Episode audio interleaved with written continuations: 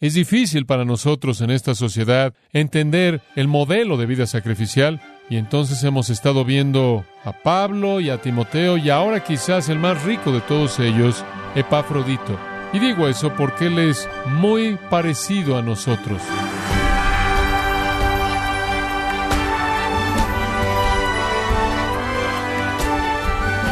Le damos la bienvenida a esta edición de Gracia a vosotros con el pastor John MacArthur. Lenny Skutnik era un tipo normal, pero hizo algo extraordinario la tarde del 13 de enero de 1982. Saltó a las aguas heladas del río Potomac y salvó a una zafata de ahogarse. Aunque recibió un reconocimiento especial del presidente Reagan por su acto heroico, podemos decir que el nombre Skutnik no se recuerda mucho hoy en día. El tiempo tiene una forma de hacer que incluso los héroes se desvanezcan en la memoria. Bueno, también hay héroes de la fe que tendemos a olvidar, personas de la vida cotidiana que Dios usó para hacer grandes cosas en sus días y que podemos aprender de su vida hoy, de seguir sus ejemplos. Le invito a que nos acompañe a continuación con el pastor John MacArthur en la serie titulada Héroes del Cielo, en gracia a vosotros. Es difícil para nosotros en esta sociedad entender el modelo de vida sacrificial y entonces hemos estado viendo a Pablo y a Timoteo y ahora quizás el más rico de todos ellos, Epafrodito, simplemente para efectos de distinción.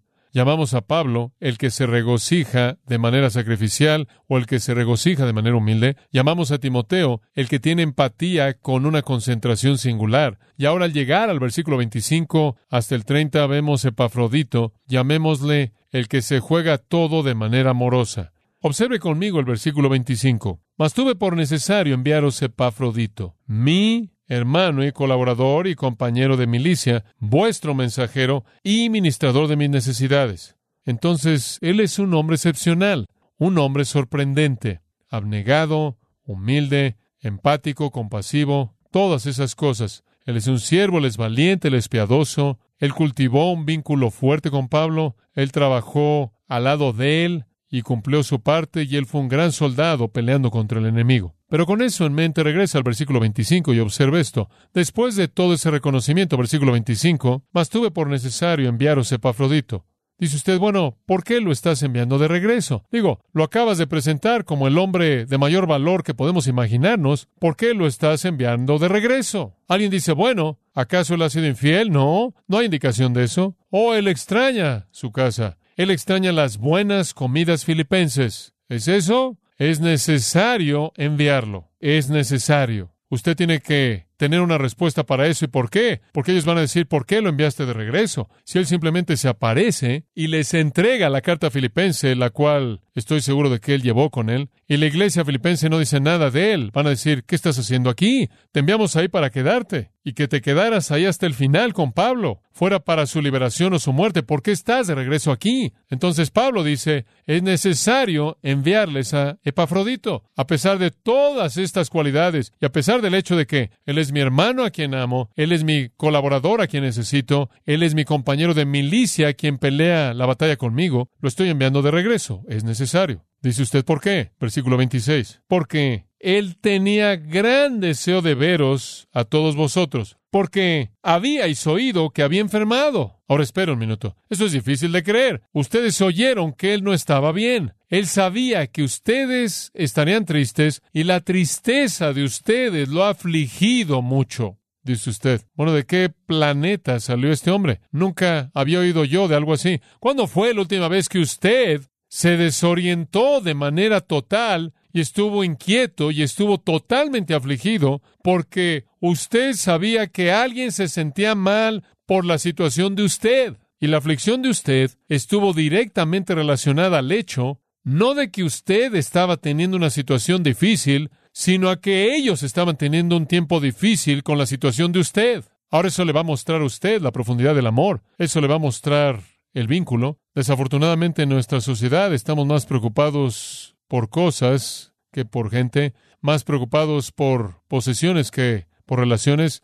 Entonces nos molestamos por cosas y con mucha frecuencia ignoramos cómo la gente se siente porque estamos concentrados en las cosas, no en la gente. Pero el vínculo que los filipenses tenían con este hombre era tan profundo y tan rico que es aparente que este hombre estaba tan estresado por la tristeza, porque los filipenses estaban preocupados por él, que Pablo dice, tengo que enviárselos, porque él no puede existir sintiendo que ustedes no saben que él está bien. Hombre, ese es un hombre excepcional. Estas personas que él amaba tan profundamente, él no quiere que estén afligidas. Eso es tan extraño para la mayoría de nosotros. Tengo que enviarlo porque él está tan angustiado porque ustedes han oído de su dificultad y Él quiere venir para eliminar la angustia de ustedes. Qué hombre tan compasivo. Y qué hombre tan compasivo es Pablo. Pablo pudo haber dicho, mira, Pafrodito, contrólate, por favor. Tenemos que extender el reino. Esto es algo serio, hombre. ¿No sabes que yo soy el apóstol?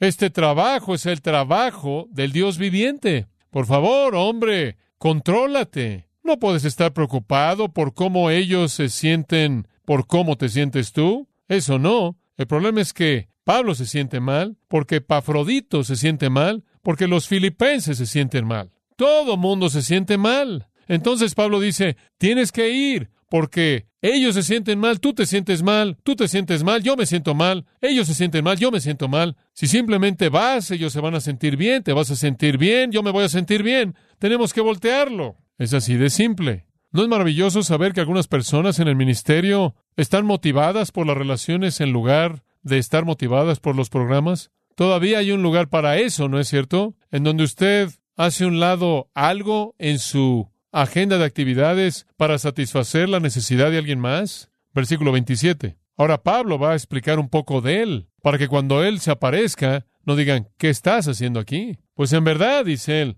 estuvo enfermo a punto de morir. ¿Me quieres decir que este Epafrodito es un hermano tan fiel, un colaborador tan fiel, un soldado tan fiel, que él casi se muere? ¿Qué, qué quieres decir aquí?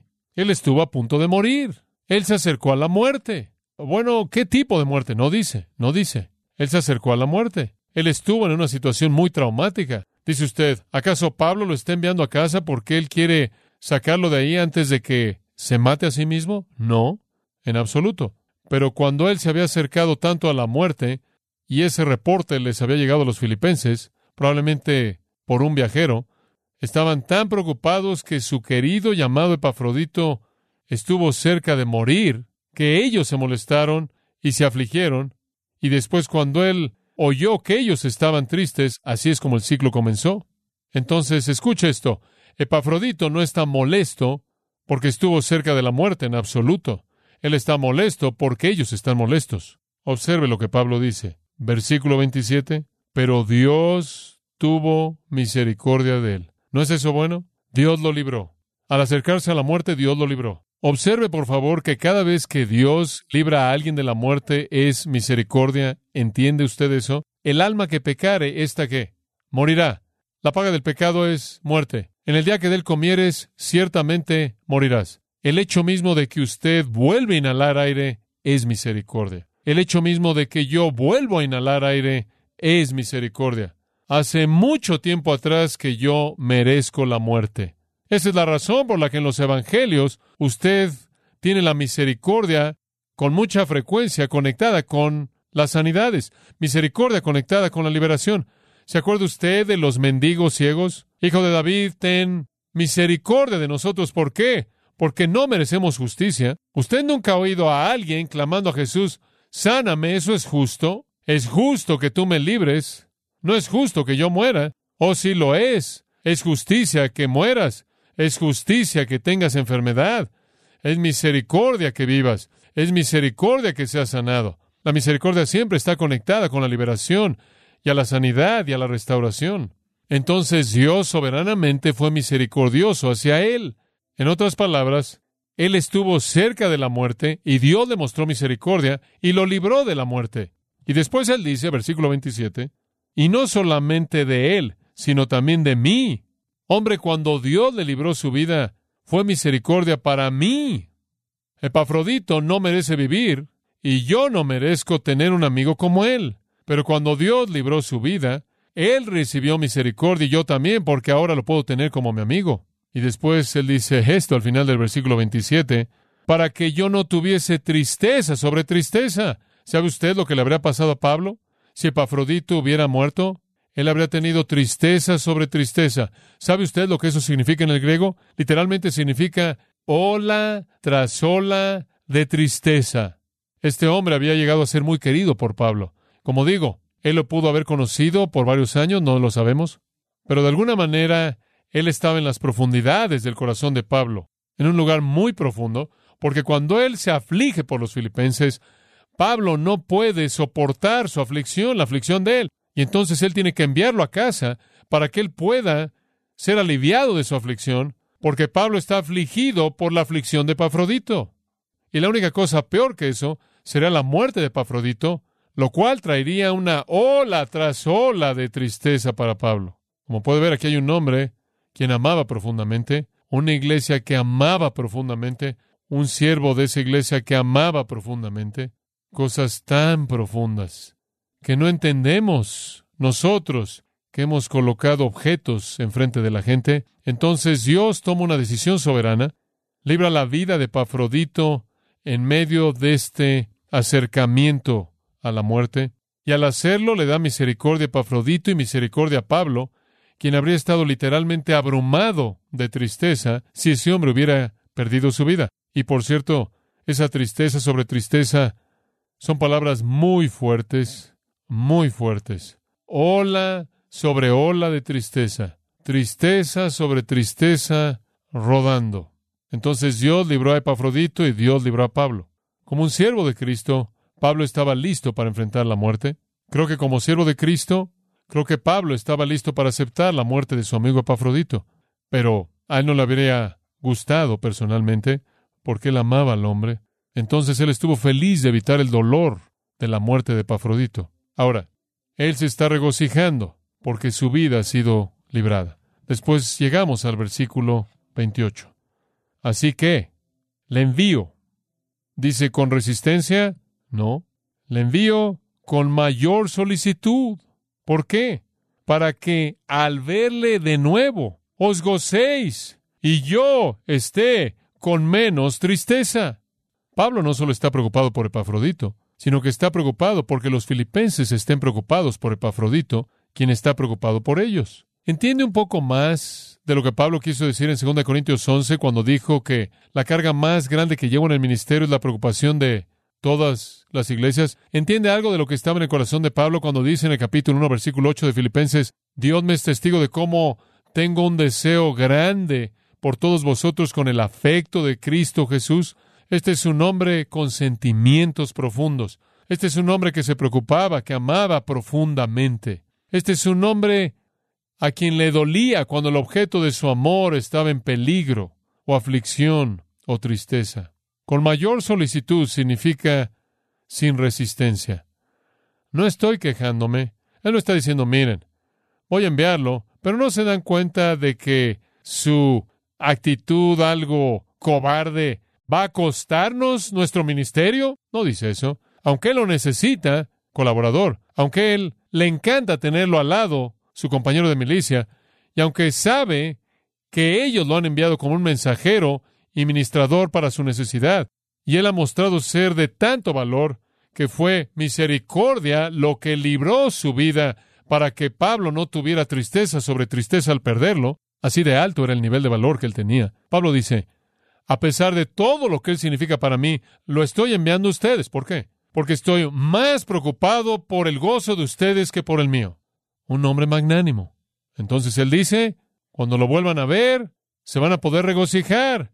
Y cuando yo reciba la noticia de que lo han visto y que se han regocijado, entonces voy a estar menos preocupado por ustedes. Ahora, las únicas personas que tienen que hacer todo este tipo de cosas para quitarse una carga de su espalda de preocupación son personas que sienten profundamente, ¿verdad? Esa es la razón por la que Pablo fue tan exitoso en el ministerio, porque la gente a quien él le ministró sabía en dónde estaba el corazón de él. Muéstreme usted un hombre como en Hechos 20, que va de casa en casa, de casa en casa, durante tres años, predicando y amonestando a la gente en un lugar, y le voy a mostrar a usted un hombre que ama a la gente profundamente Y no es sorprendente que el resultado de su ministerio a esas personas fue que esos líderes, cuando él dijo que se iba a ir y ya no le van a volver a ver, lo abrazaron del cuello y lloraron encima de él y lo besaron. ¿Por qué? Porque el vínculo era profundo. Entonces estas personas amaban profundamente. Y cuando usted lee en las cartas de Pablo acerca de amarse unos a otros y tener afecto unos por otros, este pequeño escenario debería de alguna manera enriquecer eso y actuar como una reprensión a nuestros corazones por nuestra indiferencia hacia las relaciones. Entonces realmente es casi increíble, casi increíble.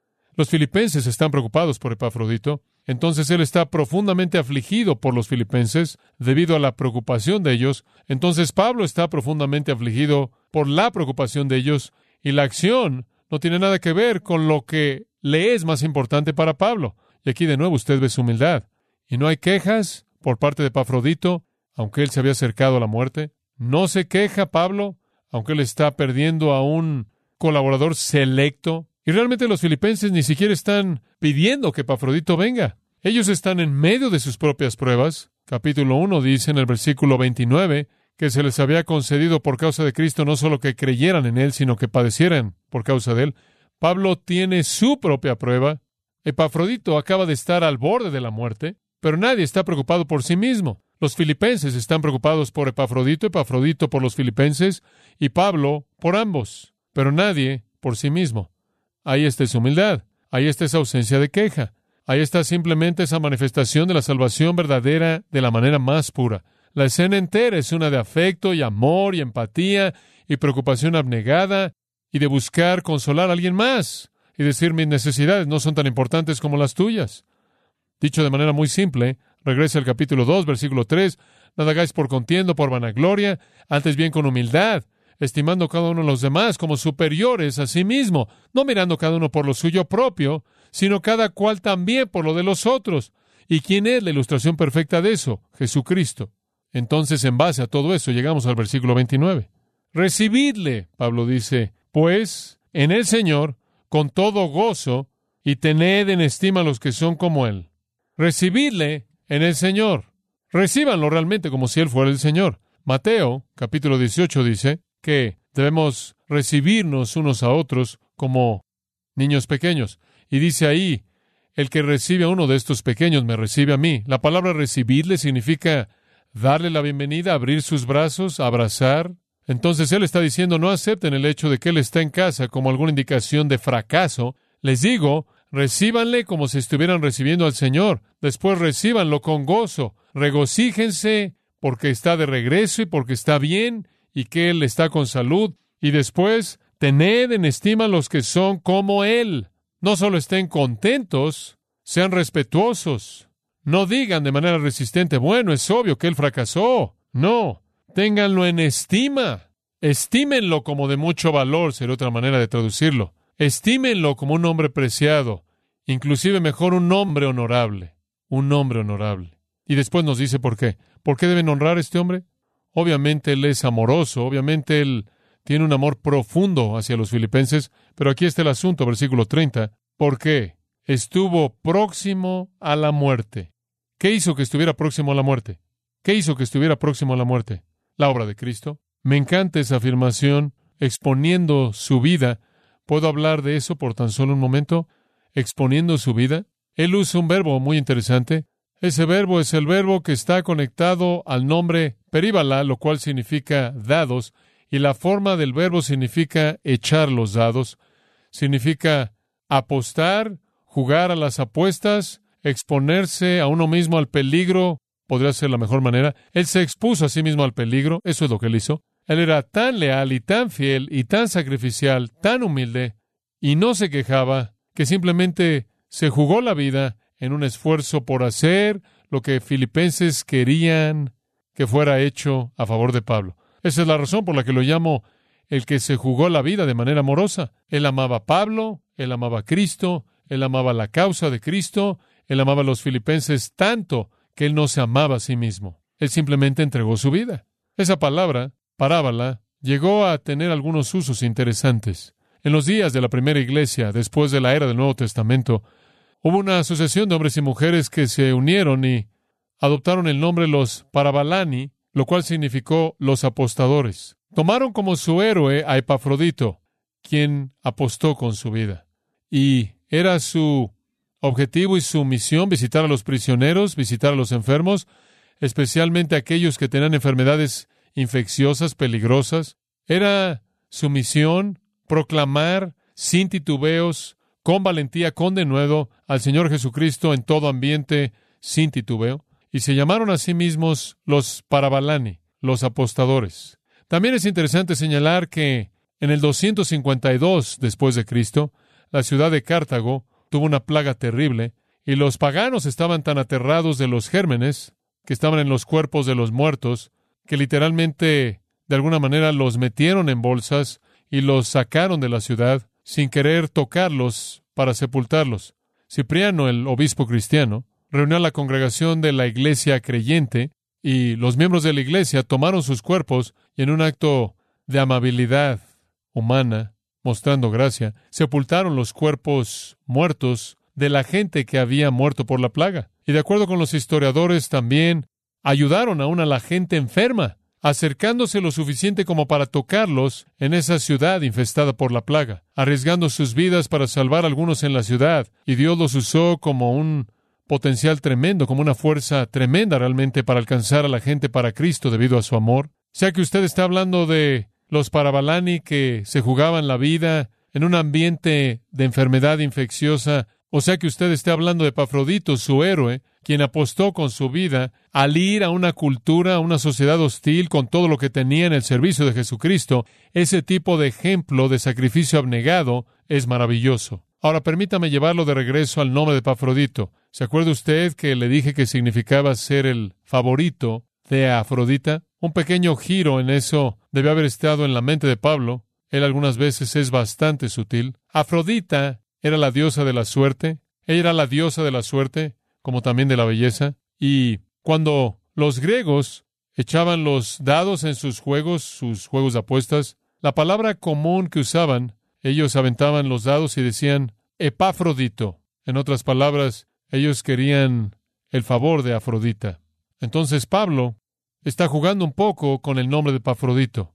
Él era un favorito de Afrodita por nombre, y él apostó con su vida, se jugó la vida. Él arriesgó su vida. Dice usted, sí, pero hombre, piensa en lo que él iba a ganar, un imperio. No, ningún imperio. Piensa en la fama, nada de fama. Piensa en el dinero, nada de dinero. Piensa en la popularidad, nada de popularidad. Él era un hombre humilde que estaba tras bambalinas, que se jugó la vida por causa de alguien que no era él. Hombre, eso es virtud. Eso es virtud. ¿Necesita usted un mejor ejemplo que ese de una vida sacrificial? Usted tiene a Pablo, el que se regocija de manera sacrificial, que se regocijó en derramar su vida como una ofrenda. Usted tiene a Timoteo, el que mostró empatía con una concentración singular, cuyos intereses eran únicamente las cosas de Cristo, y quien sentía como Pablo se sentía en su corazón por otras personas, y ahora usted tiene este apostador amoroso Epafrodito, quien literalmente aventó su vida, por así decirlo, enfrentando peligro serio para satisfacer aquello que alguien más quería hecho a favor de alguien más. ¡Qué hombre! ¿Puedo personalizar esto al cerrar? ¿Qué ha sacrificado usted en el ministerio a otros? ¿Qué últimamente? ¿Qué ha dejado usted para concentrarse de manera total en Cristo? ¿Qué de Pablo hay en usted, quien sacrificó todo? ¿Qué hay de Timoteo en usted, quien le da la espalda a todo lo que es atractivo para concentrarse únicamente en el interés de Cristo. ¿A qué le ha dado usted la espalda para concentrarse en el interés de Cristo? ¿Cómo está su concentración en Cristo? Y después en el caso de Pafrodito, ¿por qué está arriesgando su vida? ¿Qué está dejando que únicamente la promesa de Cristo y el poder de Cristo puede recogerlo? ¿Sabe una cosa? A nosotros realmente no nos gusta el riesgo, ¿verdad? Lo primero, somos salvos. Eso elimina el riesgo eterno. Uh, el cielo, con toda certeza, no hay riesgo. Después regresamos a la vida y tenemos que eliminar todos los riesgos en la vida. No hay riesgo. Aislados, protegidos, cómodos. Tenemos todo el dinero que necesitamos. Está funcionando la alarma contra robo. Tenemos la reja, tenemos la puerta. Nuestra vida está encerrada. No hay riesgo, sin dar absolutamente nada. Esa es la razón por la que digo, siempre he estado enamorado de la gente sacrificial. Y cada vez que los busco, tengo que buscarlos afuera de nuestra sociedad o afuera de nuestro periodo de la historia, tenemos tan pocos. Y el Señor ha convencido de pecado mi propio corazón y espero que el de usted también, para pensar en cómo ser un epafrodito y entregarme por una causa que no sea mi propia satisfacción. Odio esas cosas acerca de satisfacción personal. Creo que lo odio más que cualquier otra cosa porque es contraproducente para todo lo que Dios lo ha llamado usted a hacer, lo cual es entregar su vida por la causa de Cristo y por el servicio de otros en sacrificio humilde.